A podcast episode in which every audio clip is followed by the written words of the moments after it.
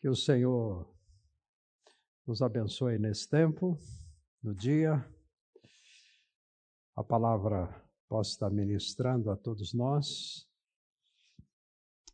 Vamos então pedir que Ele bondosamente faça isso. Tá?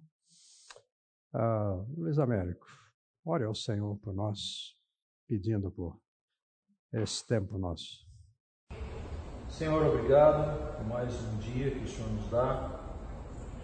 Podemos ter consciência de que a tua misericórdia está se renovando nas nossas vidas. Cremos, Senhor, que o Senhor é poderoso para é, realizar tudo aquilo que o Senhor tem é, no coração de cada um aqui hoje. Por isso, Senhor, quero pedir que o Senhor esteja usando o pastor Carlos.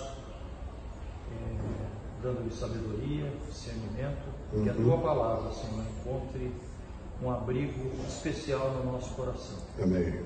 Em nome de Jesus. Amém. Amém.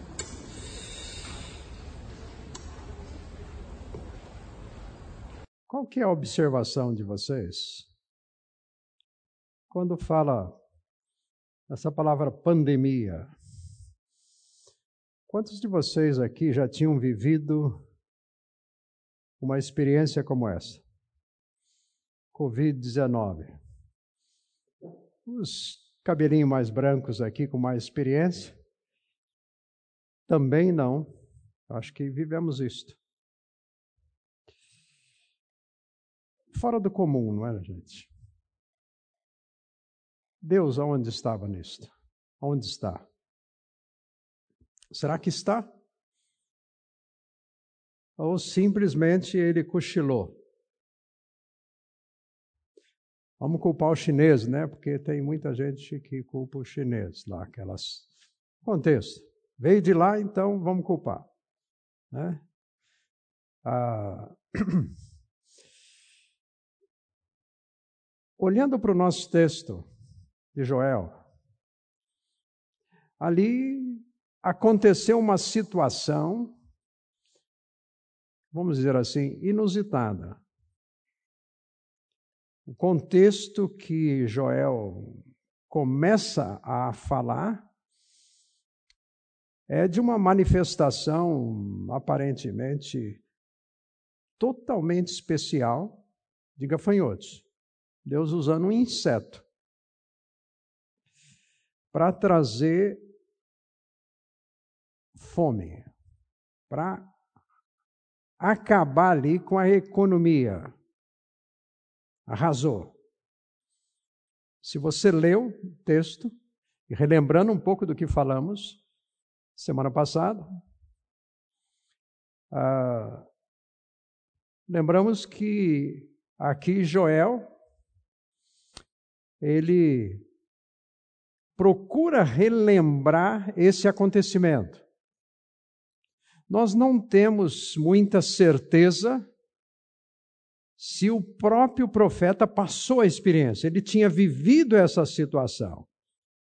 Mas era uma situação dentro do contexto deles, onde ele fala, chama a atenção de todo o israelita ali, o, sobretudo de Judá e Jerusalém, onde ele está profetizando, então chama a atenção dos sacerdotes, chama a atenção dos habitantes, chama a atenção dos recém-casados, inclusive ele chama até a atenção daqueles que gostavam de um bom vinho. Fala, e agora você não tem vinho para tomar. Por quê? Porque lá na fazenda, naquilo que você planta, está tudo arrasado. Não sobra nada. Inclusive, ele fala dos animais do campo, que a terra está tão dura que não tem água. Falta. Então, um contexto onde atingiu ali todo Judá. Sobretudo, ele enfoca aqui no seu livro mais em Jerusalém.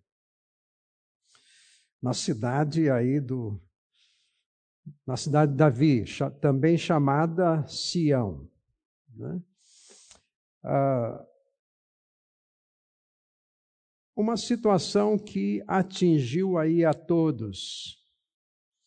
Uma situação que, de fato, levou o povo a, diante do que estavam passando, sempre aclamar. Uh, Israel teve esses momentos de dificuldades espirituais depois que eles entram na terra, onde Deus usou muitas vezes os juízes, profetas, e usou esses juízes que eram pessoas que poderiam ajudar em julgar situações, liderá-los, não por todo Israel, nós temos então vários desses chamados juízes, o livro de juízes aqui, né, antes lá de Samuel, que Deus usou Jefté, Deus usou Gideão, Deus usou ali então vários personagens, inclusive Sansão. É, tem vários. Mas sempre por um período. Por quê? Porque o povo batia a cabeça espiritualmente falando, Deus então acabava, depois do clamor deles, não só trazendo juízo, mas trazendo também depois graça. O livro de Joel, nós falamos semana passada de que é um profeta que nós temos pouca informação, desconhecido, e Deus usa pessoas assim. Ah, muito provável, só nesse grupo aqui, nós podemos ser meio desconhecidos um para o outro. Nome. Eu posso falar o nome de um ou outro aqui. Mas o fato é que Deus pode usar todos nós, independente de sermos conhecidos ou não.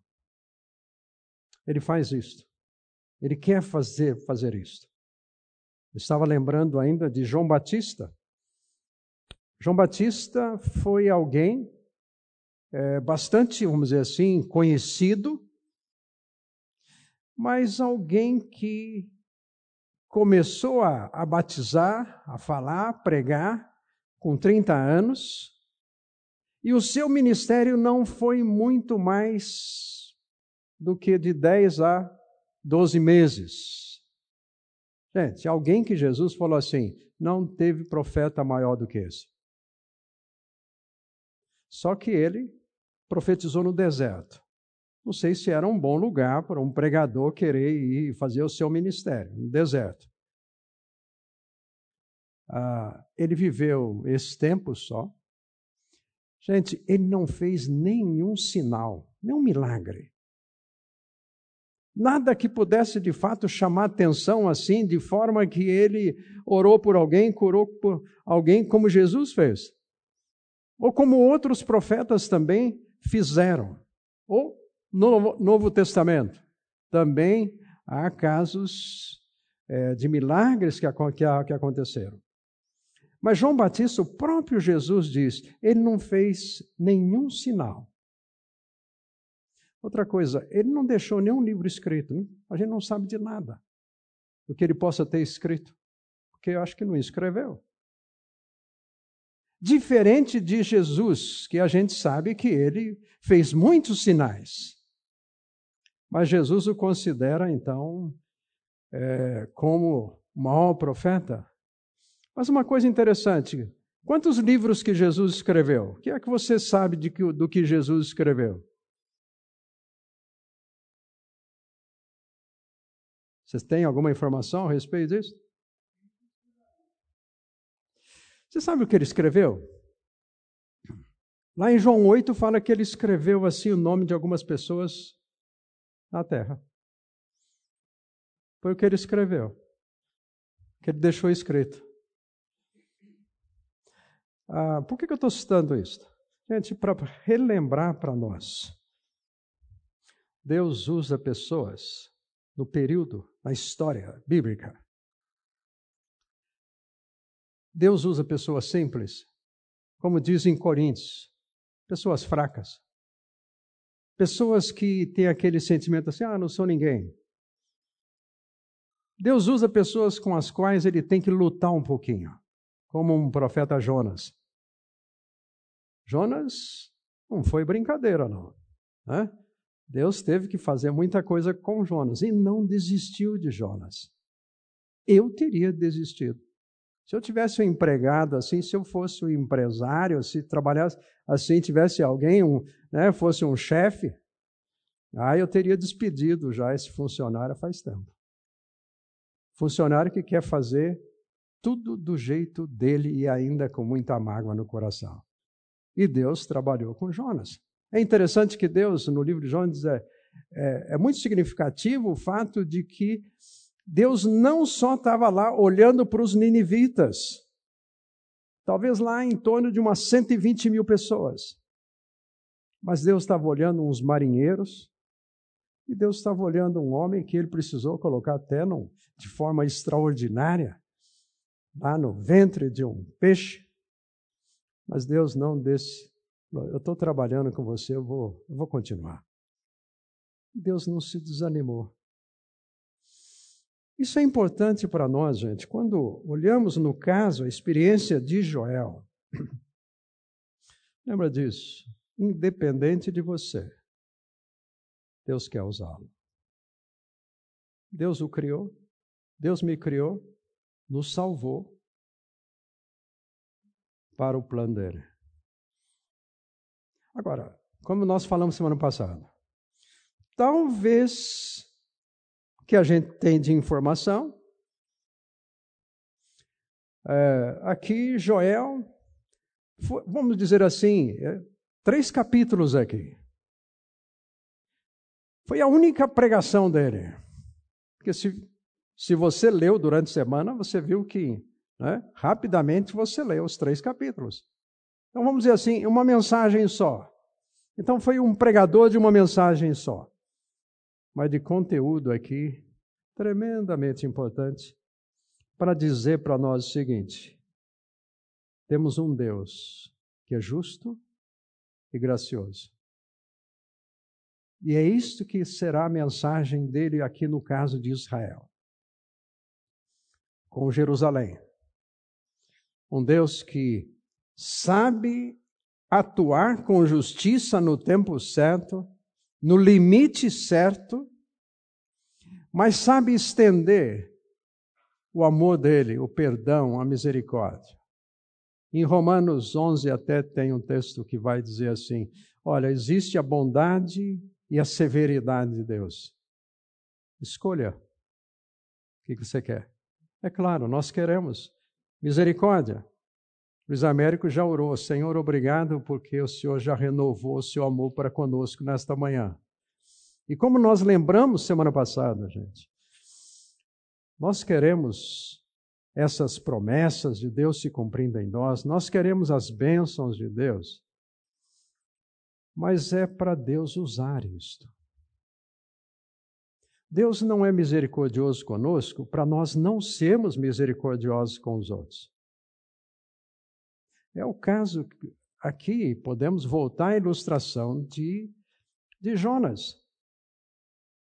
Por que, que ele relutou tanto de ir? Lá no final, numa conversa com Deus, ele fala: Deus, eu não queria ter vindo, porque eu sei que o Senhor tem amor e o Senhor ia perdoar, mas eu não quero que o Senhor perdoe. Eu não perdoo. Esse foi o profeta. Até o final. Né? A gente não sabe, até pelo histórico do livro, se de fato ele mudou esse sentimento dele. A gente entende que ele escreveu essa profecia, né, essa história lá, com, é, mas não sabemos se ele de fato mudou. Mas que Deus foi paciente, misericordioso, bondoso com ele, mas também pegou no braço. Falou: ó, Quero deixar você numa pendura só. É, numa situação para você realmente reconhecer essa minha bondade, essa minha misericórdia. Então, por toda a Bíblia, nós vamos encontrar uma justiça amorosa de Deus e um amor impecável. As duas palavras não têm como nós separarmos. Deus vai tratar você e eu com justiça. Ele precisa fazer isto conosco. Faz bem, gente. Temos um Deus que não falha. Mas ele sabe o limite. Ele sabe quanto que nós podemos aguentar. Ele sabe, de fato, nos tratar, gente, vamos dizer assim, com consideração. Ele sabe esperar. Mas nós não podemos brincar com a justiça dele. Não podemos simplesmente falar, bom, já que Deus é amoroso, né? Ele é igual ao coração de mãe, que então não. Ele sabe ser firme conosco. E aqui, então, em Joel, Deus trouxe essa situação com esses gafanhotos e arrasou. Aí nós mencionamos aqui que Deus fala de um novo momento, que de uma possibilidade de Deus enviar aqui agora um povo para um, o que ele vai chamar aqui o chamado dia do Senhor, o dia do juízo. Mas Deus fala assim: vamos conversar. E Deus convoca, fala através do profeta: olha, venha, venha conversar comigo. E ele fala do jejum, ele fala de oração, de buscar o Senhor. E aí então ele faz também algumas promessas através de Joel para Israel, no caso, voltando. Jerusalém, bem específico, ali no caso Judá. Tá? Esse é o contexto para a gente relembrar do que está acontecendo, onde está o profeta. Não sabemos, como eu falei já, muito bem a época exata, nem os, né, os estudiosos aí é, sabem muito certo. Então, por isso falamos que Joel é meio desconhecido, mas ele aparece no Novo Testamento. E nós vamos falar disso num outro domingo, porque isso é muito importante é, quando nós voltamos a falar aqui que ele diz do derramamento do Espírito Santo, da vinda do Espírito Santo para estar conosco para sempre, ah, desse momento particular até para Israel e a atuação de Deus nessa nação. Eu volto a repetir para vocês.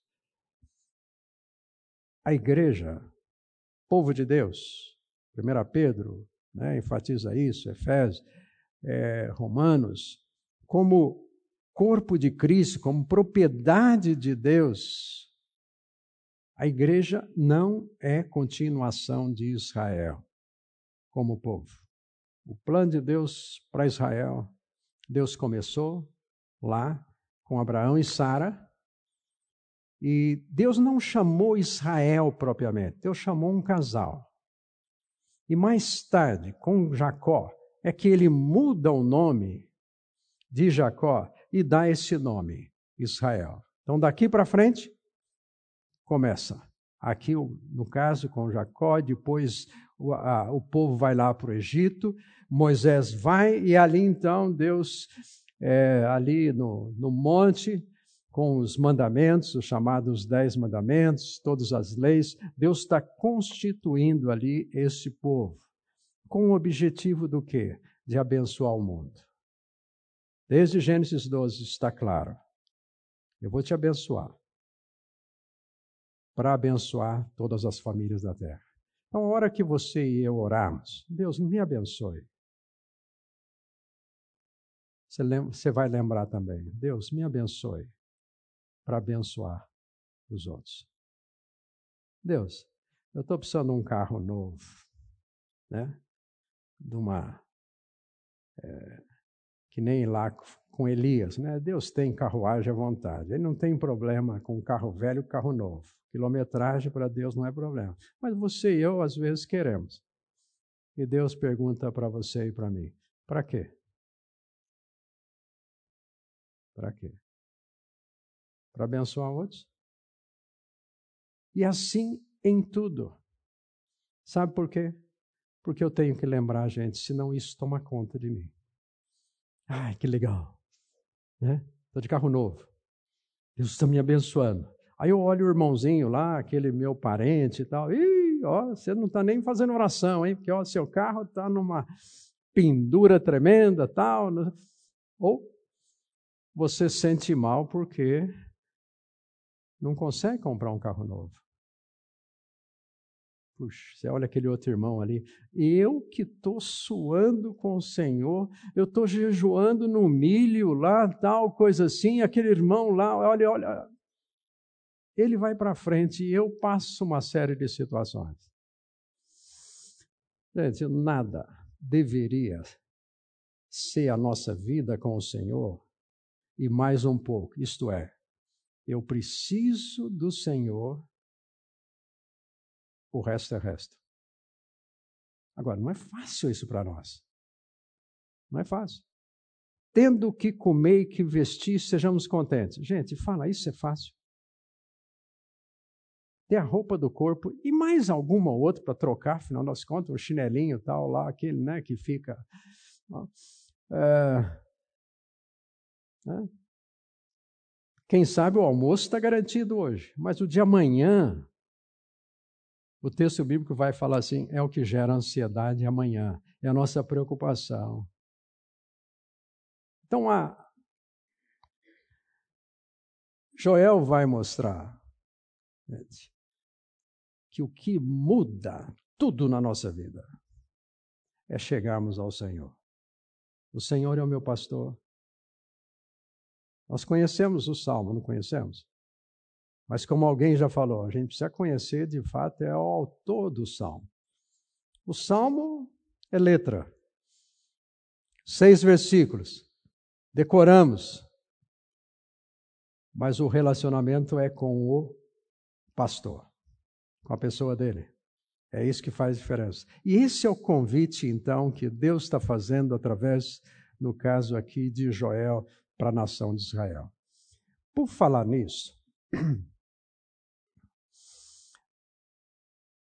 Joel não trata aqui com o povo como se eles tivessem alguma coisa específica errada.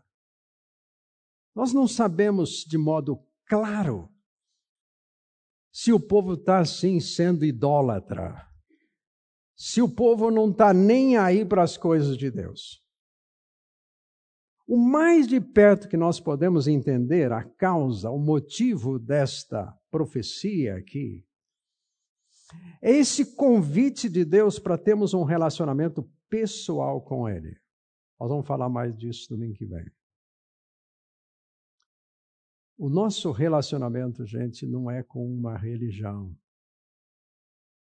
com uma série de mandamentos, de dogmas, de algo que alguém escreveu. É com Jesus. Assim como recebestes a Cristo, assim andai nele. Nós andamos com Jesus. Nós, daqui a pouco nós vamos embora. Com Jesus.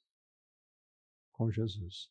É um relacionamento pessoa-pessoa não é algo que simplesmente eu pego aqui nesse livro e então, sabe como é que é?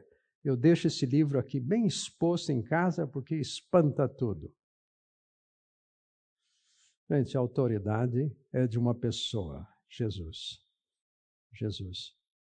E é esse convite que Jesus também faz. Vinde a mim se você está cansado, sobrecarregado, eu dou alívio. O meu fardo dá para você aguentar. É meio pesadinho, mas eu estou com você. Então, essa segurança para nós, gente, é, é o que está aqui. No caso, talvez seja essa a razão de os judeus estarem naquela circunstância trocando apenas a vida religiosa com a relação própria com, com o Senhor. Então, nós vamos é, falar um pouquinho mais aí a respeito disto. Eu queria hoje, nesse tempo nosso, lembrar aqui, dentro desse contexto dos gafanhotos, dessa experiência, que Deus promete, aqui no capítulo 2, fazer o seguinte: olha, eu sei restaurar tudo. Eu sei mudar tudo na sua vida. Uma coisa muito normal, muito normal de Deus agir conosco é nos deixar chegar no fundo do poço. Em alguma situação, em alguns momentos da nossa vida. Não estou falando de uma área específica. Às vezes você pode chegar naquele ponto físico. Você vai em tudo quanto é médico, nada. Mas aí entra o médico dos médicos. Aquilo que né, um grupo de médicos não pode fazer, o Senhor pode. Aí a gente fala assim: milagre. É, milagre. Só Deus. Só Deus. E tem médico que reconhece isso. Eu estava com um casal nessa sexta-feira e ele chegou lá naquilo que a gente diz assim, ainda novo, ele no bico do corvo, vamos dizer assim. Ele seria paciente aqui do Luiz Américo. Teve um problema, já vinha de algum tempo, no intestino. E dias atrás, então, não teve mais jeito. A única alternativa, depois de tudo, de anos, foi tirar a gente todo o intestino grosso. Metro e meio. Eu estou dizendo isso só para dizer, ele falou: Eu cheguei no bico do corvo. Mas antes da operação, essa que precisou ser feita, a esposa chegou para o médico e falou assim: Posso orar com o Senhor? E orou com o médico. E o médico reconhecendo ela. Só ele. Então, há situações que Deus deixa a gente passar e a gente pode perguntar, mas Deus, por quê? Eu sou tão bonitinho, tal, o Senhor me criou tudo, né? Deus deixa? Deixa. É difícil quem não passa uma situação financeira. Deus deixa? Deixa. Para a gente saber quem é de fato o supridor da nossa vida. Então, há situações que nós vamos ter que aprender, gente, que nessa relação com o Senhor pessoal, Ele é o restaurador em tudo da nossa vida. Ele pode qualquer coisa. E nós precisamos aprender isso na prática. Não que a gente queira, não que Deus é sádico. Carlos, eu vou deixar você passar umas situações assim para ver quanto você aguenta. Gente, não é assim. Deus vai estar lá com a graça dele para nos dar experiências com ele, do amor dele. Ele vai nos trazer para o colo dele. Mas Deus sabe que é difícil para nós. Todos nós aqui somos tudo iguais. Carne e osso. Vocês pensam que eu, como pastor, é diferente, não é? Oração de pastor parece que sobe mais rápido. Ou conselho, não sei o quê. Gente, tudo igual. Temos limites. Mas em tudo vai ser a diferença vai ser o Senhor na nossa vida.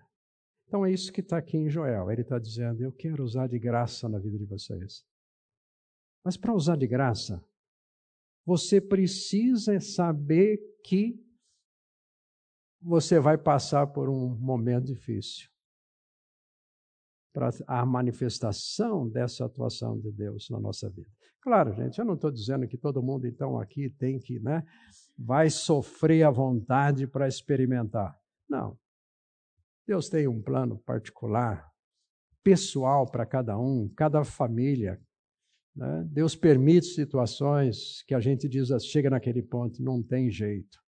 Aí Deus entra e fala assim: deixa comigo, tem jeito. E aí a gente vê Deus fazendo a diferença. Tá? É isso que Deus está dizendo aqui, inclusive, gente, com essa nação de Israel. Porque o que eles fizeram em termos de rejeição de Jesus é algo sério demais. Eles que tinham todas as promessas, conforme diz em Romanos, o apóstolo Paulo menciona isto, não creram, não receberam a Jesus como Messias. Eu, eu tive em Israel duas vezes. E na última vez, Antilha, nós estávamos lá, um grupo aí. Ah, nós conhecemos uma brasileira, foi a nossa, né, lá que mostrava para nós tudo. E judia. Gente, como ela nos abençoou. Falando de uma série, dando informações, gente, tanta coisa a respeito dos acontecimentos bíblicos. Mas faltava Jesus. Ainda falta Jesus. Ela com a família chegar diante de Jesus. Tu és o Messias. Uh, dói no coração. Ver alguém tão perto em termos de conhecimento, mas ainda não aceita o Messias. Então, nesse texto aqui, eu queria falar um pouquinho, irmãos, sobre a questão disciplina na nossa vida. Disciplina. Quem aqui gosta de ser disciplinado? Pais aqui, você gosta de disciplinar a filha? Às vezes fazemos errado. Às vezes podemos dar para os nossos filhos certas orientações dentro de casa que eles nunca vão conseguir, mas a gente quer. Como pais, nós queremos. É para o seu bem. Seja em qualquer área que nós podemos colocar limites. E aí não fazem. Lá vai disciplina. Lá vai a varinha lá que está pendurada lá. Né? Isso é quando é a varinha. Quando não é, é qualquer outra coisa, inclusive mão. Nada disso deveria ser feito. A varinha. Deus disciplina. Eu queria que você abrisse aí para Hebreus capítulo 12. Gente, uma das coisas maravilhosas de Deus na nossa vida é a disciplina dele. E ele diz que disciplina, então, vai nos abençoar aproveitando dessa circunstância aqui da, é, que Joel propõe, aqui no capítulo 12, irmãos, ah, ele estava falando no capítulo 11 sobre os chamados heróis da fé, pessoas que passaram uma série de situações. Agora, no capítulo 12, ele fala assim: aproveitando dos exemplos do capítulo anterior, olhe para Jesus, o autor e consumador da nossa fé, e ele vai citar aqui o próprio exemplo de Cristo em tudo aquilo que ele passou. Aí ele diz no versículo 4: na luta contra o pecado, vocês ainda não resistiram até o ponto de derramar o próprio sangue, como, como aconteceu com Jesus. Vocês se esqueceram da palavra de ânimo, que ele lhes dirige como a filhos? Meu filho, não despreze a disciplina do Senhor, nem se magoe com a sua repreensão. Pois o Senhor disciplina a quem ama e castiga todo aquele a quem aceita como filho. Gente, quando que nós nos tornamos filhos? Quando nascemos? Todo mundo é filho de Deus? Não? Quem é filho? Quem é da fonte? Quando? Ok. Jesus diz assim: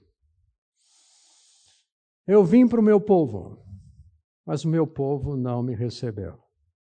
João capítulo 1. Mas os que me receberam, eu dei-lhes o poder de se tornarem filhos de Deus, a autoridade de se tornar filho de Deus.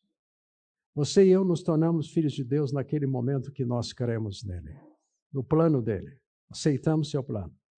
E aqui começa então uma relação pai-filho. Somos adotados na sua família. Ele nos adotou porque ele quis, por amor, não porque somos bonzinhos. Mas ele decidiu colocar você e eu lá com o nosso nome no, no livro da vida. Gente, garantia da nossa filiação. Você pertence à, fa à família, porque ele escreveu o seu nome e o meu no livro da vida, e ninguém tira. Porque ali foi escrito, não com caneta Bic ou Parker, mas com os próprios sangue de Cristo. A nossa salvação está garantida naquilo que Jesus fez, não naquilo que nós fazemos. É muito importante nós termos essa segurança que temos nosso Pai. E um Pai que decididamente nos adotou. É muito falado assim a questão da adoção, que é um filho, quando alguém é adotado, é adoção, é amor do coração, é uma iniciativa que toma. Foi isso que Deus fez conosco. Ele quis colocar você na família dele. Agora ele vai ter que cuidar de você, vai ter que cuidar de mim. E ele fala sobre o valor da disciplina, que é algo que eu não devia desprezar, gente eu devo valorizar Deus passar o chinelo em mim. Deus, eu sei que o Senhor é bondoso. Ai, não bate muito, não. Vai arder, Senhor. Não posso desprezar isso, gente. O fato de Deus tratar comigo. E aí, outra coisa que é muito fácil acontecer, eu ficar magoado. E Deus diz: não fique não. Não fique chateada porque eu estou te dando uns apertos. Você é meu filho. E se você é meu filho, eu tenho um propósito para você.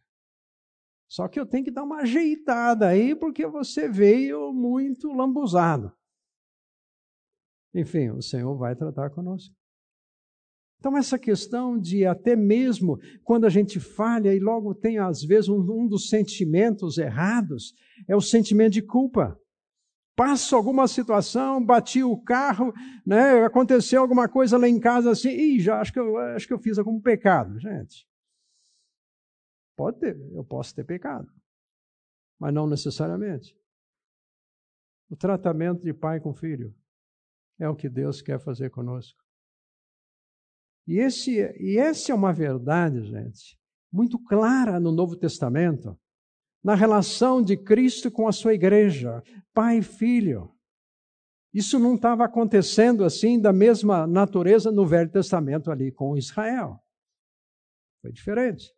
Mas o fato é que o mesmo Deus é que está aí disciplinando. Aí ele diz no versículo 7: suportem as dificuldades, recebendo-as como disciplina. Gente, você está vivendo alguma dificuldade aqui? É. Então, se você não está, você não está aqui no Brasil ou não está no mundo. Todos passamos. Então, nós vamos aceitar como algo que Deus está ministrando em nós para nos tornarmos pessoas melhores. É o que o texto vai mostrar aqui à frente.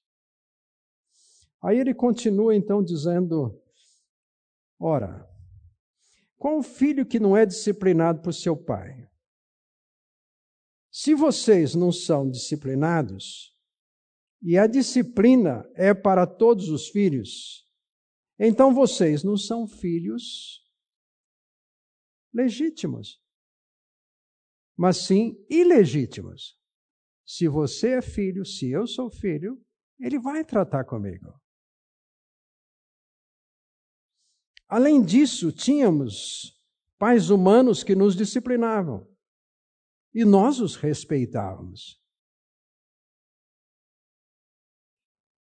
Quanto mais devemos nos submeter ao Pai dos Espíritos para assim vivemos.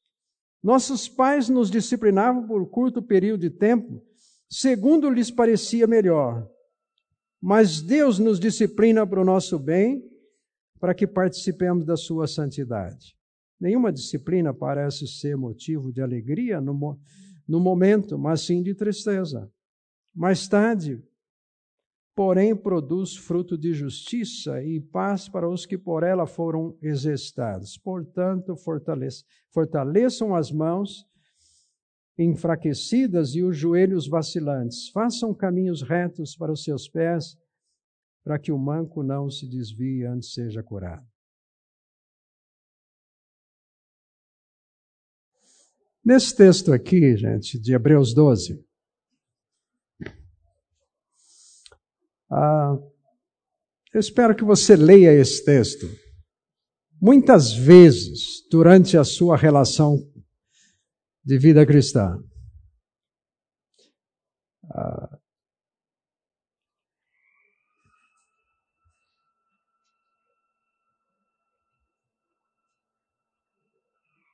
esse som aí me faz lembrar o aspirador de pó lá em casa que eu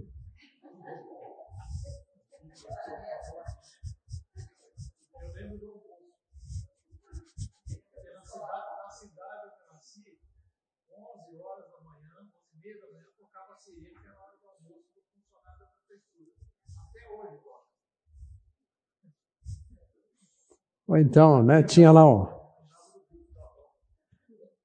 ah, também na cidade eu fui criado, tinha, passava o trem, né? Então tinha um apito do trem, os horários certinhos lá, coisa assim. Ou então, em alguns, eu morei numa, pastor numa cidade no Rio Grande do Sul. Ah, gente, tinham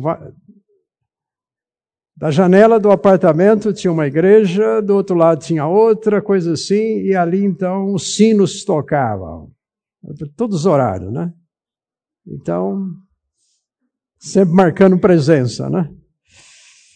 Ah, esse texto, por muitas e muitas vezes eu tenho buscado ao Senhor, eu tenho buscado meu Pai.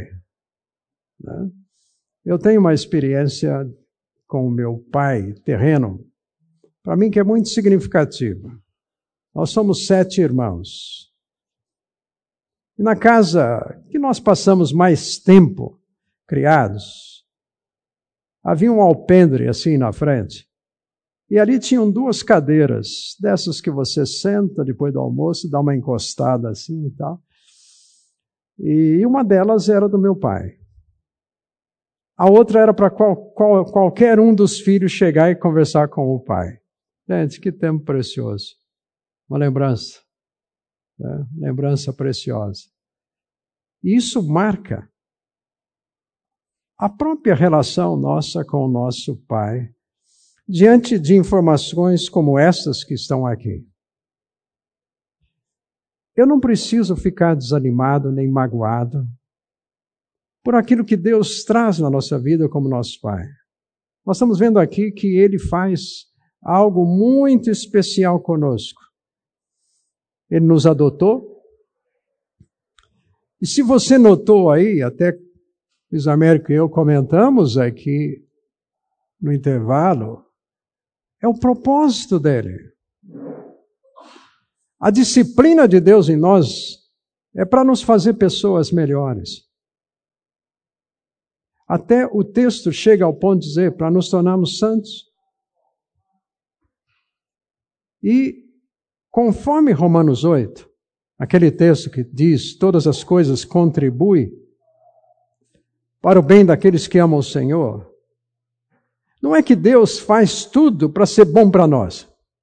O texto continua, tem o versículo 29 lá que diz assim que o plano dele é para nós sermos igual ao filho dele, o mais velho, primogênito, Jesus. Então, o plano de Deus, gente, em trazer na nossa vida disciplina,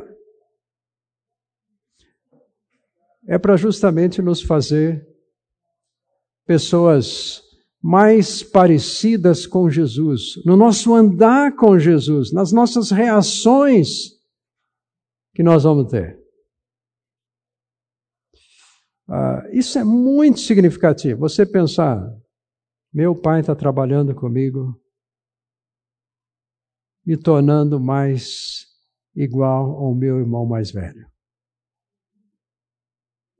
É significativo, gente, para nós pensar que não é sem propósito que Deus nos disciplina, que Deus traz na nossa vida o que ele diz aqui no versículo número 7, dificuldades.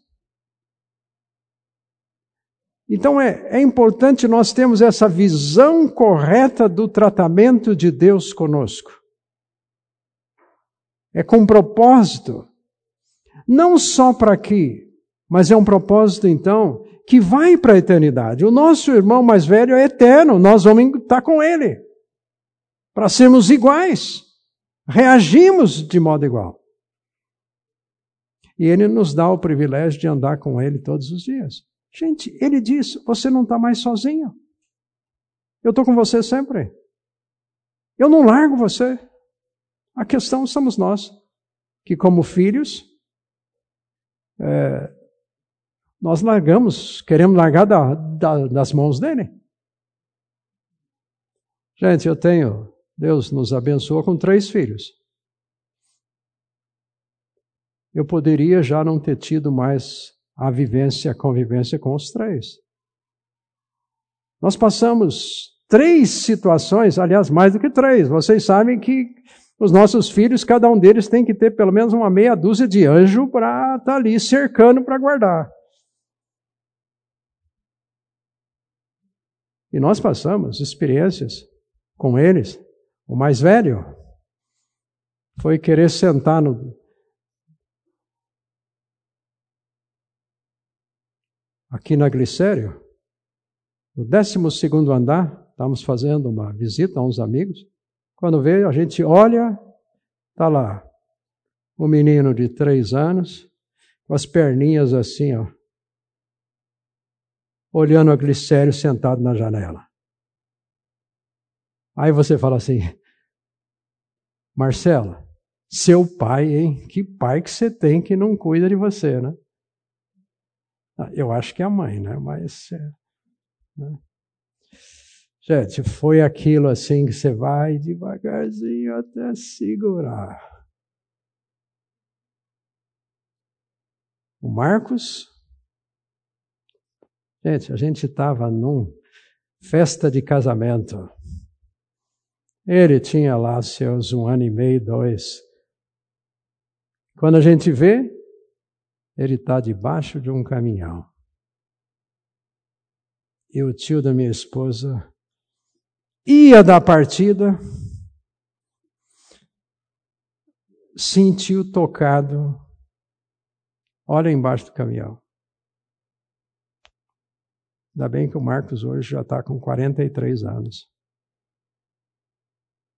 A Raquel, ainda bem que ela está aí, gente, com 39, dando aula aqui para as crianças. Mas na frente da igreja, ela foi atravessar a rua. Aí o sapatinho escorregou, caiu sentada. A hora que sent... caiu sentada, o carro passou. Hoje seria a farofa. Gente, você fala a verdade, você não está pensando isso? Carlos, você como pastor é, é ótimo pai, hein? Gente, cuidar de filho, nós precisamos dos anjos, da proteção do Senhor. Nós precisamos. Nós precisamos desse cuidado. E o Senhor diz: Eu estou com você. Não é que Ele está dizendo que nada vai acontecer. Mas nós temos que lembrar, gente, que então essa relação nossa com o Senhor, ela é o dia inteiro. A gente está em casa, sai de casa, a nossa segurança é o Senhor. Claro, eu faço a minha parte. Mas é fundamental esse descanso da nossa parte, porque senão nós não vivemos. Ele diz dessa segurança. E em tudo então que ele está fazendo conosco, ele tem esse objetivo que vai para toda a eternidade, gente, nos tornarmos mais semelhantes a Jesus, mais santos, de dentro para fora. Não é aquele santinho, né, como a gente fala. Nossa, aquele lá é. Ó, Gente, é coração. Deus trabalha no nosso coração, nosso íntimo.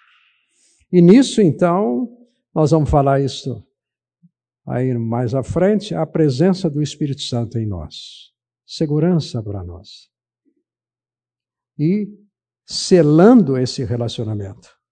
Agora, a disciplina. O texto aqui diz que no momento que está doendo, que Deus está disciplinando, ele diz: arde, não arde? Dói. E é até interessante, gente, que ele fala aqui. Nenhuma disciplina parece ser motivo de alegria no momento, mas sim de tristeza. Não há problema sentir a tristeza, gente. É uma emoção nossa. A questão é ser dominado por ela entrar naquela melancolia, como se então acabou a vida para mim. Agora, chorar, chora, dói mesmo. A gente sente. É difícil. Momentos com filhos, momentos financeiros, momentos de saúde. Gente, a, a, a dor dói. A gente sente. E eu não preciso ficar querendo dar uma imagem. Por quê? Porque a disciplina, gente, ela é dolorida para ter efeito. Aquela disciplina que simplesmente a gente usa assim, é para inglês ver, não tem efeito. E Deus sabe tratar conosco. Então, uma coisa que você pode fazer com Deus, você pode falar para Ele: Pai, o Senhor caprichou, hein? Está doendo. Eu estou angustiado. Eu estou triste revelar como o salmista faz muito isso. Né? Na sua, no seu louvor, na sua adoração, ele tem o seu momento, e até Davi tem um momento, claro que ele estava falhando, quando Deus apertou o cerco com ele, que ele falou assim: Olha, até os meus ossos estavam tudo doendo. Estava insuportável para mim. Então eu tenho essa liberdade com meu pai. Você acorda de madrugada, angustiado, medo. Podemos falar com ele. Ele não vai dizer para você: olha, Carlos, é, não fala isso não, que piora a sua situação. Gente, ele entende a nossa. Ele quer que eu fale. Ele quer que eu sinta. Mas valorize a presença dele, a mudança dele. É por isso que eu posso e devo ir a Ele como meu Pai, com essa liberdade de que eu não vou ser, não vou ser simplesmente recriminado assim à toa. Homem que é homem não chora. Ele não vai falar isso para você. Jesus, o filho dele mais velho chorou. Chorou. Sentiu. Pai, por que, que o Senhor me largou aqui na cruz, hein? E a dor, gente, o derramado sangue, de fato foi dolorido. A gente não sabe dimensionar tudo isso, porque eu não passei. O próprio texto aqui está dizendo assim, Carlos, você não passou situações na sua vida a ponto de você fazer como Jesus derramar sangue. Portanto, não desanime. Não se abata, não fique magoado. Então Deus trata assim conosco e tratou com Israel, precisou fazer isso com Israel como seu povo. Então é importante, gente, essa confiança de saber que somos filhos e Ele trata conosco porque Ele ama. Ele quer nos fazer, então, pessoas é, melhores. Agora, o texto, ao mesmo tempo, diz assim que mais tarde vai produzir fruto de justiça e paz na vida daqueles que foram exercitados, que ele tratou conosco. então você e eu vamos sair melhores. Essa é a expectativa. Pai, eu não sei por que, eu estou passando isso. Mas continua.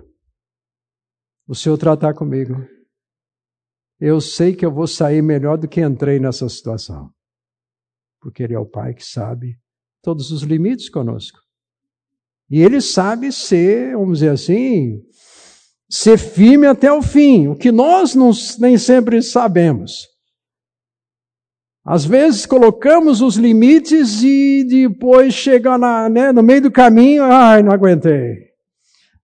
Deus é amoroso. Ele sabe nos fazer até que ponto temos força para suportar, como diz Paulo em Coríntios. Não sobreveio tentação que não fosse humana. Mas o que aconteceu, dá para aguentar. Mas uma coisa, eu vou prover alguma portinha de escape. Portinha de escape. E com isso, gente, ele termina aqui esse texto de, de Hebreus 12 dizendo o seguinte: levanta a cabeça. Levanta a cabeça. Vamos continuar. Faça novos caminhos, novos propósitos, nada de desânimo. Não entregue o ouro. Eu estou com você. O nosso Pai. É de promessa maravilhosa para nós. Ele tratou isto sempre com Israel e lembrando, gente, eh, como nós vemos por toda a Bíblia, gente boa dentro da Bíblia passou dificuldade. Então nunca pense assim, puxa Deus, agora que eu estou te buscando, te levar tão a sério, parece que agora tudo acontece. É. Normal isso. Acontece. Acontece. Porque a gente vê os exemplos bíblicos. Aliás, gente, esse texto aqui, ele não está aqui à toa, sem a ligação com o capítulo número 11 que é, a gente conhece aqui como o testemunho daqueles que são chamados né, os heróis da fé. E você vai notar o seguinte: todos eles, todos eles, pessoas iguais a nós, e passaram por dificuldades. Mas eles venceram por poder confiar no Pai. Mesmo que bateram pino muitas vezes. Mas uma coisa, a visão dele estava no eterno. Uma coisa importante na nossa vida, gente, nessa relação nossa com o Senhor, Deus não nos salvou para viver aqui para sempre. A gente pensa viver aqui para sempre. Né? Falou em morrer assim, tá, olha, eu tenho uma viagem para você fazer, arruma sua mala. É para a eternidade. Não, Deus, eu tenho umas coisinhas ainda para resolver. Eu preciso ver meus netos crescer, eu preciso ver meus filhos, e aí a gente arruma. Gente, João 3,16, o que que diz? A gente conhece o versículo, não conhece?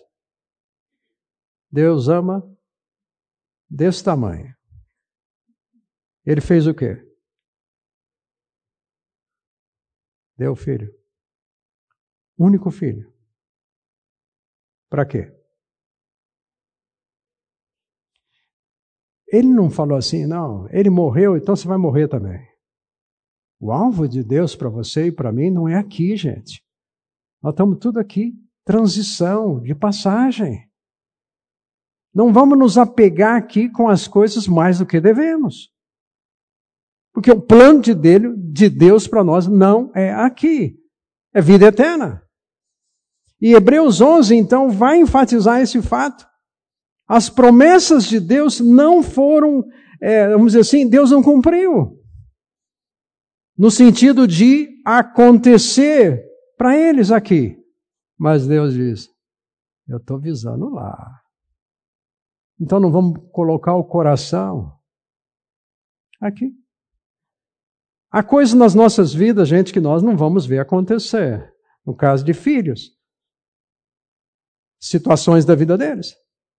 Mas Deus continua a tratar com eles. Então, a nossa segurança, gente, familiar principalmente, que todos nós aqui temos essa preocupação, de como vai ser com filhos, com netos, com esse mundo. Gente, a nossa segurança continua sendo a mesma. O Senhor que está trabalhando com você vai trabalhar com os nossos filhos, com os nossos netos. Deus sabe, está aí cutucando cada um. Não é porque o mundo é difícil. Gente, o mundo é difícil desde Gênesis, capítulo 3. Pecou, pronto, começou a estragar tudo. Primeira família, um já mata o outro. A descendência de Caim, terrível. Deus falou assim: vamos começar de novo. Aí, porque veio o dilúvio, por causa da descendência dele. Deus começa. Então Deus trata. Mas visando sempre, gente, hoje conosco, é algo para lá. Para lá. Essa é a visão dele.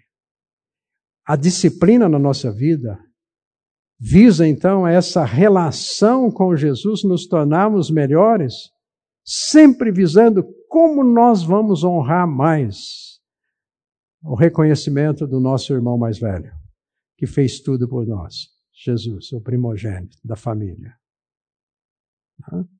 Agora, eu queria lembrar um outro texto, 2 Coríntios capítulo 12, é um texto também conhecido, você pode abrir aí, eu queria ler alguns versículos aqui. 2 Coríntios, no capítulo 12. E aqui, o que acontece, gente, que às vezes a gente olha para o apóstolo Paulo e parece que então ele era um herói. Até ele chega a um ponto, em algum momento, fala assim: olha, sede imitadores me imitem como eu imito Jesus. O alvo é Jesus. Então a gente ouve o testemunho de Paulo, ai, o Paulo, porque ele é um teólogo, Paulo, o Paulo. Gente, várias vezes o Paulo falou assim: tudo que eu queria fazer de certo eu não consigo. Ele fala isso em Romanos. Em Timóteo ele fala assim: eu sou, ainda bem que Deus tem misericórdia de mim, porque eu sou o principal dos pecadores. Ele convivia Gente, com um histórico da vida dele. Ele matou gente. Ele enganou gente. Mas encontrou Jesus. Encontrou perdão. Recomeça. E Paulo, como instrumento de Deus, teve momentos assim que ele lutou com questões de rejeição. Ele não foi aceito em todos os lugares. E isso acontece com os nossos irmãos corintianos, para variar os corintianos. Né? Com os irmãos aqui de Corinto, que tinham muita dificuldade da aceitação do apostolado, o ministério dele. E Paulo, então, várias vezes, ele, ele é tentado a falar de algumas coisas, daquilo que Deus tinha feito na vida dele. E, sobretudo, Paulo tem aqui, nesse contexto do capítulo 12, vem nos versículos já anteriores do capítulo 11, uma experiência que nem ele sabe muito bem dizer como aconteceu. Mas ele teve uma experiência que ele fala assim: eu fui lá em cima. Eu fui lá no terceiro céu. Eu fui lá no paraíso. E eu conversei lá e eu tive alguma um bate-papo lá, ouvi algumas coisas que o texto bíblico está dizendo assim que eu não devo falar. Mas por que, que ele está citando isso? Para dizer para os coríntios, olha gente, eu tenho uma experiência porque ele não era reconhecido como se ele fosse um dos doze apóstolos. Então, peraí, você não é, não viu Jesus? Não, ele está dizendo, vi. Tive com Jesus. E aqui, então, ele vai nesse, no capítulo 12, principalmente, falar dessa experiência. E aqui no, no, no, capítulo, eu vou ler aqui, irmãos, a partir do versículo 3, aliás, o 2. Conheço um homem em Cristo que há 14 anos foi arrebatado ao terceiro céu. Se foi no corpo, fora do corpo, eu não sei, Deus o sabe. E sei que esse homem, se no corpo ou fora do corpo, não sei, mas Deus sabe, foi arrebatado ao paraíso e ouviu coisas indizíveis, coisas ao homem que não é permitido falar. Nesse homem me gloriarei, mas não em mim mesmo, a não ser em minhas fraquezas. Mesmo que eu preferisse gloriar-me, não seria insensato, porque estaria falando a verdade. Evito fazer isto para que ninguém pense a meu respeito mais do que em mim vê ou em mim ouve. Gente, ele está falando assim: eu não estou querendo encher o balão aqui, né, para vocês, ficar contando história a mais, aumentar. Mas tudo que eu falar para vocês é verdade, ele falou assim, porque eu tive essa experiência. Só que ele nem mesmo, você nota que ele não sabe muito bem como é que tudo aconteceu. E, por favor, gente, vocês não perguntam para mim como, como, é que é assim, não. Tá? Como é que foi? Aí ele diz assim: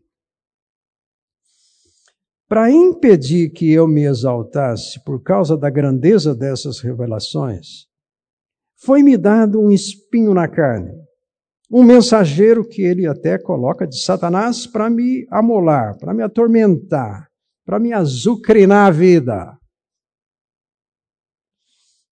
Três vezes eu roguei ao Senhor que mudasse a situação, tirasse isso de mim. Mas o Senhor me disse: A minha graça é suficiente para você pois o meu poder se aperfeiçoa na fraqueza, portanto me gloriarei ainda mais alegremente nas minhas fraquezas. Gente, se alegrar na fraqueza, no problema, é duro, né? É difícil. Para que o poder de Cristo repouse em mim. Por isso, por amor de Cristo, regozijo-me nas fraquezas, nos insultos, necessidades, perseguições, angústias, porque quando sou fraco é que sou forte. Gente, esse texto aqui vai nos levar a fazer uma opção. Eu quero facilidade na vida ou eu quero a graça de Deus? A nossa opção é: ó Deus, faça isso. Deus, me livra disso. Deus, estou precisando de um aumento salarial. Deus, ó, né? E aí tudo fácil. No caso de Paulo, Paulo, gente, ele falou: Papai do céu, eu estou com um problema aqui no meu calcanhar. Daria para o senhor dar uma aliviada ali, né? Me dar uma palmilha aí que resolve esse assunto. O Senhor falou: Não, você escolhe. Gente, quando Deus trata conosco, nós vamos ter alguns problemas na nossa vida que Deus não prometeu mudar. Porque se mudar no Carlos, eu não vou experimentar a graça dele. Vai ser uma opção. É uma escolha nossa. Nós vamos ver ações graciosas de Deus, miraculosas de Deus, é na nossa necessidade. Porque quando tudo vai bem, para que eu preciso até orar? Não preciso. Está indo tudo bem. Né? Esses dias atrás eu fui fazer uma visita para o Meco aqui. Gente, ele falou que eu preciso tomar um remédio. Hein? Né? Me deu uns exames para fazer. Como ele é bonzinho, faz essa dieta aqui. Gente, é para curar. Tá? O texto aqui, em termos de disciplina, de atuação de Deus em nós, Deus não disse que iria resolver tudo na nossa vida. Eu gosto de lembrar muito do Jacó. Jacó, eu sempre tive uma imagem assim de um trambiqueiro. até aprender um homem de graça, até eu aprender isso, enxergar nele. Ele fez várias coisas. E Deus falou assim: Eu vou estar com você. Mas chegou um dia que o Jacó, voltando para casa, agora já está lá com né, um monte de filho, quatro mulheres, muito dinheiro no bolso. Ele vai encontrar o irmão dele. E ele está numa tremedeira tremenda para encontrar o irmão. Porque o irmão tinha prometido pegá-lo. O irmão tinha errado, Esaú. Fez coisa errada também. E ele manda presente, e manda presente, e manda presente.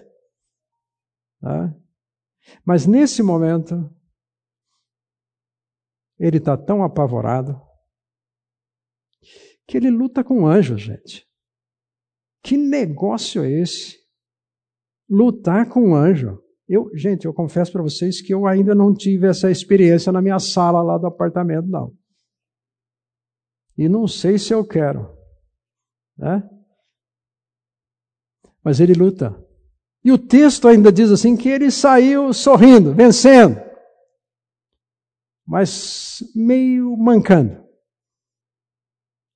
Deu só um toque no nervo ciático dele ali, assim que ele saiu com a perna, né?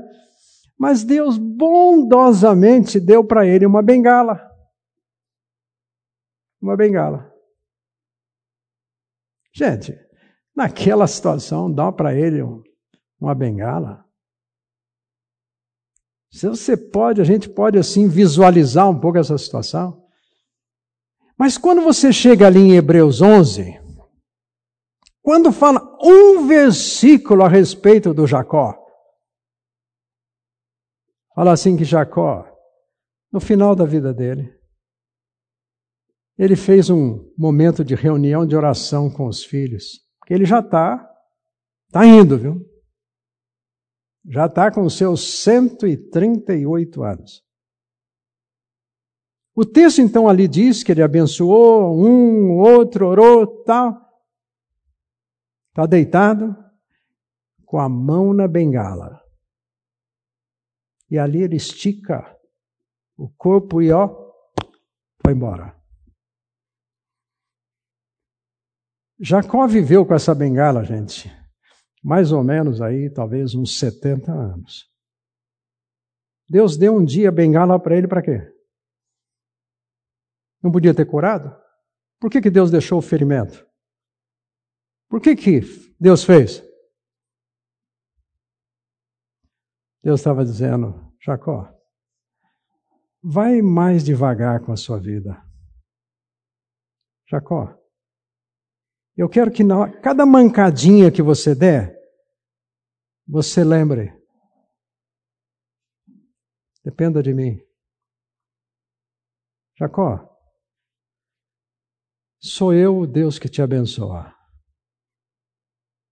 É interessante, gente. Curiosamente, ele foi até o fim da vida dele segurando ali. E daqui, desse episódio para frente, você vai encontrar um Jacó diferente. Porque é o momento, inclusive, que Deus muda o nome dele, de Jacó para Israel, como príncipe. O que é que eu estou citando isto? Nem tudo que nós vamos pedir para Deus, Ele vai dizer sim para nós. Por quê? Porque vai ser pior. E Ele sabe. Porque não depender de Deus, gente, é a pior coisa que pode acontecer para nós. Quando você e eu olhamos para frente, o que, que você quer? Segurança. Quer ter o controle de tudo? Seja de filho, seja de situação, seja de dinheiro, seja de saúde.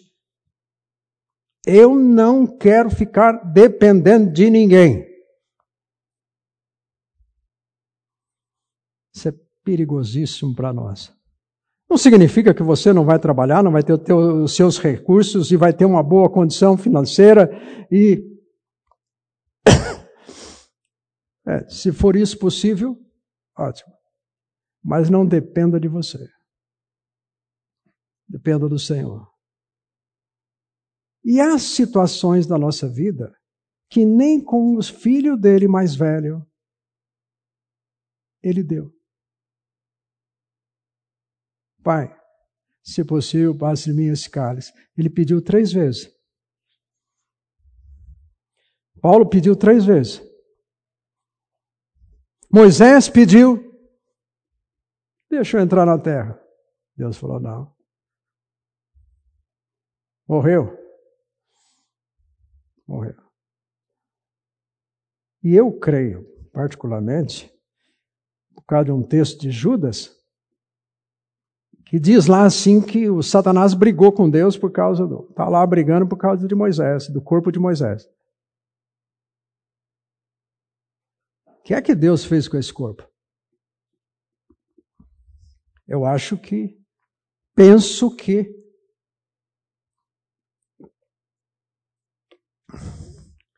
Deus quis usar. Nas minhas palavras aqui, então, usando uma palavra bíblica aí, né, usada, talvez Deus tenha ressuscitado. Por que, que eu falo isso? Quem que aparece no Monte da Transfiguração? Moisés e Elias. Só que Elias subiu de carruagem. Talvez Deus tenha falado, ó, você não vai entrar nessa terra, não. Mas foi por graça, foi por misericórdia, porque também não merecia, por aquilo que ele fez. Só que Deus estava avisando algo mais. Gente, se isso de fato aconteceu, se foi assim, não é o mais importante.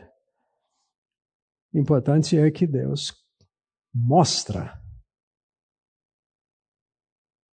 que Ele vai usar você e a mim para sempre para a eternidade.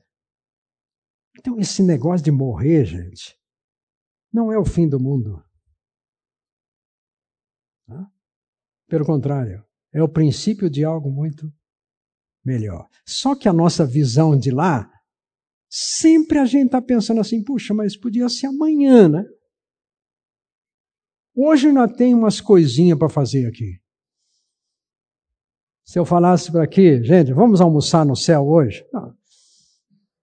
Talvez já você né, preparou já tudo lá, coisa assim, ah, bom, se vai todo mundo no arrebatamento, ótimo. Mas se o coraçãozinho só faz assim, pip, aí não.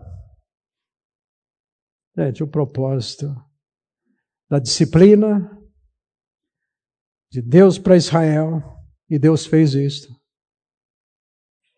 é que haja mudança em nós. Israel estava vivendo momentos historicamente com muita idolatria. Conviveu com essa situação.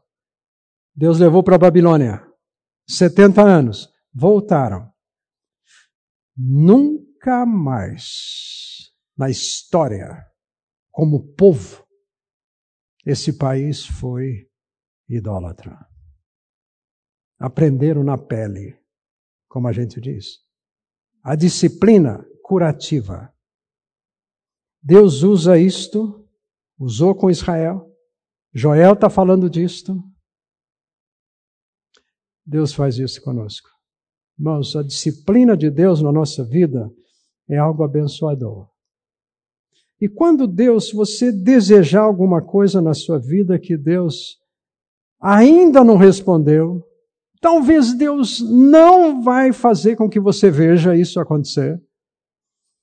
Ele é tão confiável que nós podemos descansar nele.